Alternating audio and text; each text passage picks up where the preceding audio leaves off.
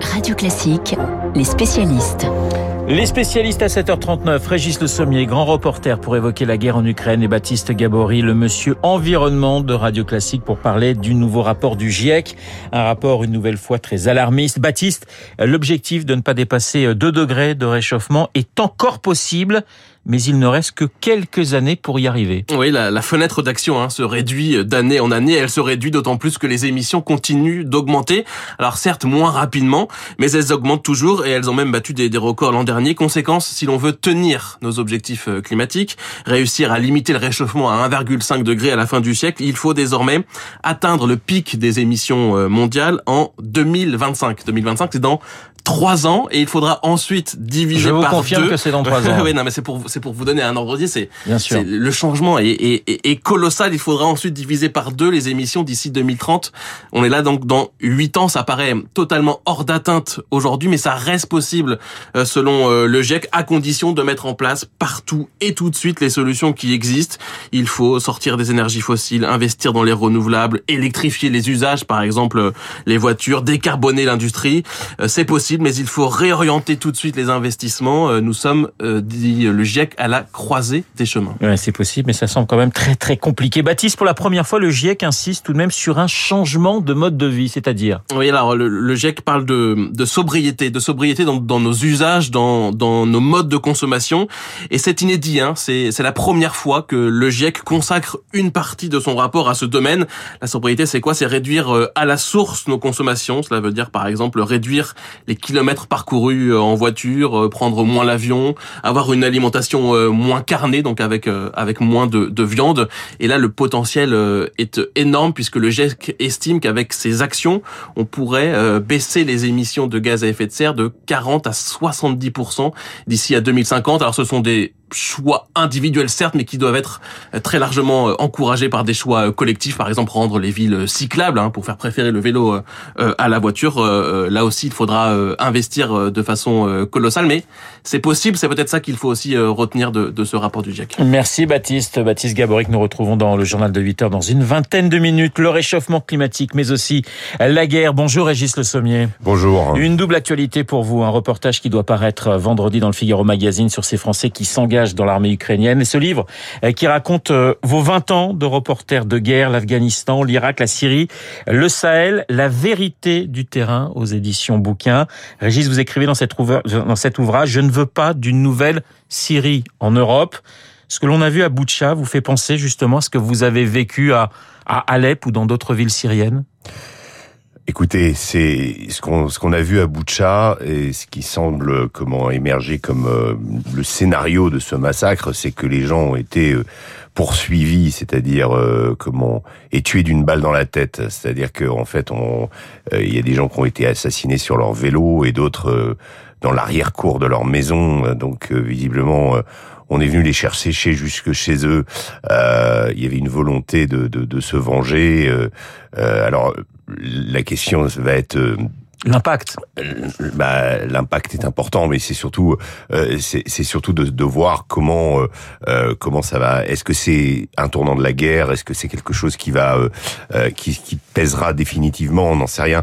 La différence, c'est que moi, ce que j'ai vu en Syrie, j'ai vu beaucoup de gens écrasés sous- euh, par des euh, des bombardements sous. Euh, euh, Il y a eu euh, des massacres perpétués perpétrés. euh, mais souvenez-vous de l'État islamique euh, Oui. qui montrait euh, euh, les- le- le- à Camp Speicher, par exemple, en Irak, euh, un, euh, 1500 chiites avaient été assassinés à, à la, à la Kalachnikov, allongés par terre. Et la différence, c'est que l'État islamique lui mettait en lumière ces massacres et les, et les, et les, et les médiatisait. Là, euh, chacun dit non, non, c'est pas nous. euh, les Russes disent non, non, c'est une manipulation, etc. Donc on retombe dans une, une- un brouillard où on, euh, on essaye justement de- de- d'accuser l'adversaire d'a- d'atrocité. Alors, Régis, vous signez dans le Figaro Magazine, euh, qui va paraître vendredi, un reportage sur ces Français qui ont décidé de s'engager auprès de l'armée ukrainienne. Qui sont-ils, ces Français? Alors ils viennent de partout. On en a suivi trois en fait. On les a retrouvés à Odessa, donc euh, dans la cité balnéaire du sud, euh, qui, est, qui est assiégée aujourd'hui.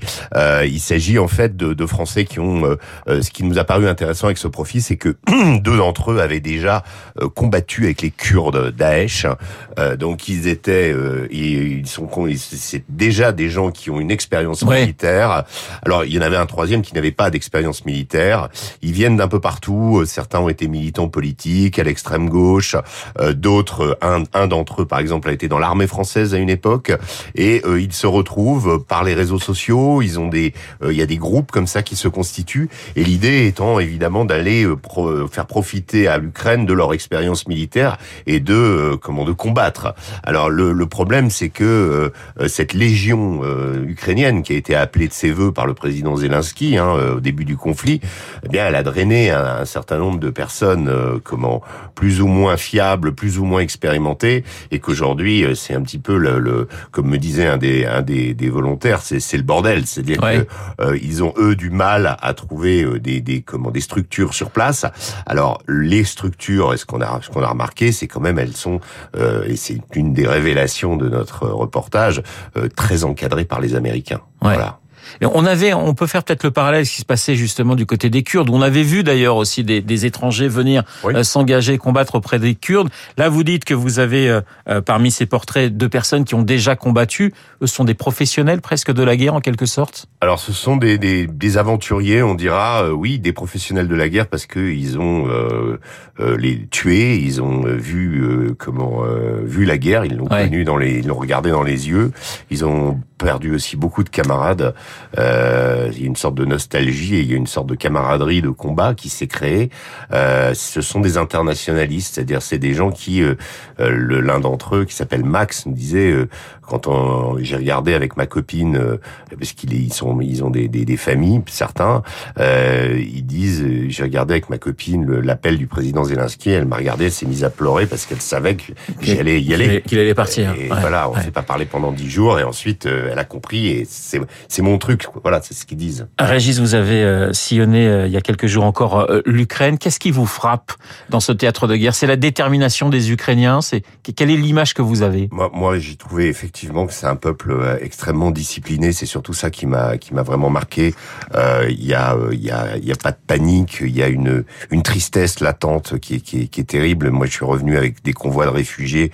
J'ai traversé la, la, la frontière polonaise jusqu'à Cracovie en fait de la, depuis la ville de Lviv avec un quart de, de réfugiés. Donc on a passé euh, des dizaines d'heures à attendre et au milieu d'eux, euh, oui, des, des, des gens euh, comment euh, qui gardaient le sourire malgré le fait qu'ils partaient avec très peu de bagages, avec leurs enfants et beaucoup de femmes, beaucoup de, de, de vieillards. C'était c'était vraiment très touchant. Et puis même dans les, les Ukrainiens dans leur vie quotidienne, en dépit des, des alertes, des bombardements, des des missiles qui passent dans le ciel à, à Odessa, ce que ce que voilà, ils il y, a une, résilience, il y a une détermination, il n'y a, pas de panique, et puis ce sont des gens aussi très accueillants.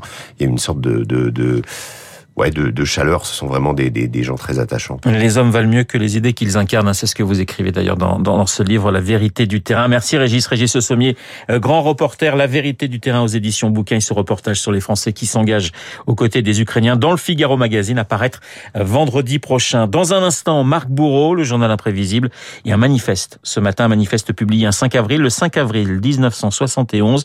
De quel manifeste s'agit-il?